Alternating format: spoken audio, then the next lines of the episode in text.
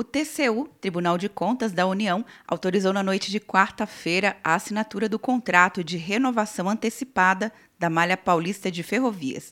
A expectativa é de que o contrato que prevê a ampliação da malha seja assinado já na próxima semana.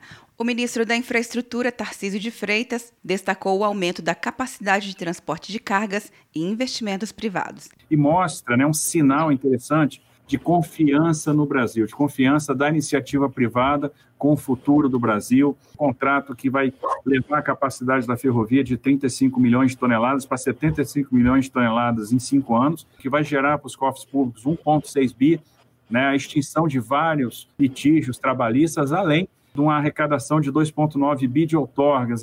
A proposta apresentada pelo Ministério da Infraestrutura e pela NTT Agência Nacional de Transportes Terrestres estima um total de 6 bilhões de reais em investimentos privados, sendo a maior parte já investida nos cinco primeiros anos do contrato. Isso faz parte da nossa estratégia ferroviária, uma estratégia que vai trazer 40 bilhões de reais para o setor de ferrovias nos próximos anos e vai praticamente dobrar a participação da, do, do, do, modo ferroviário na matriz de transportes. Com isso, será possível atender 40 municípios prioritários com obras para resolução de conflitos urbanos.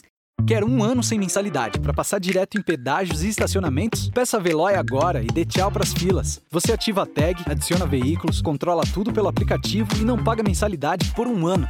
Por tempo limitado. Não perca. Veloy. Piscou, passou. De Brasília, Luciana Castro.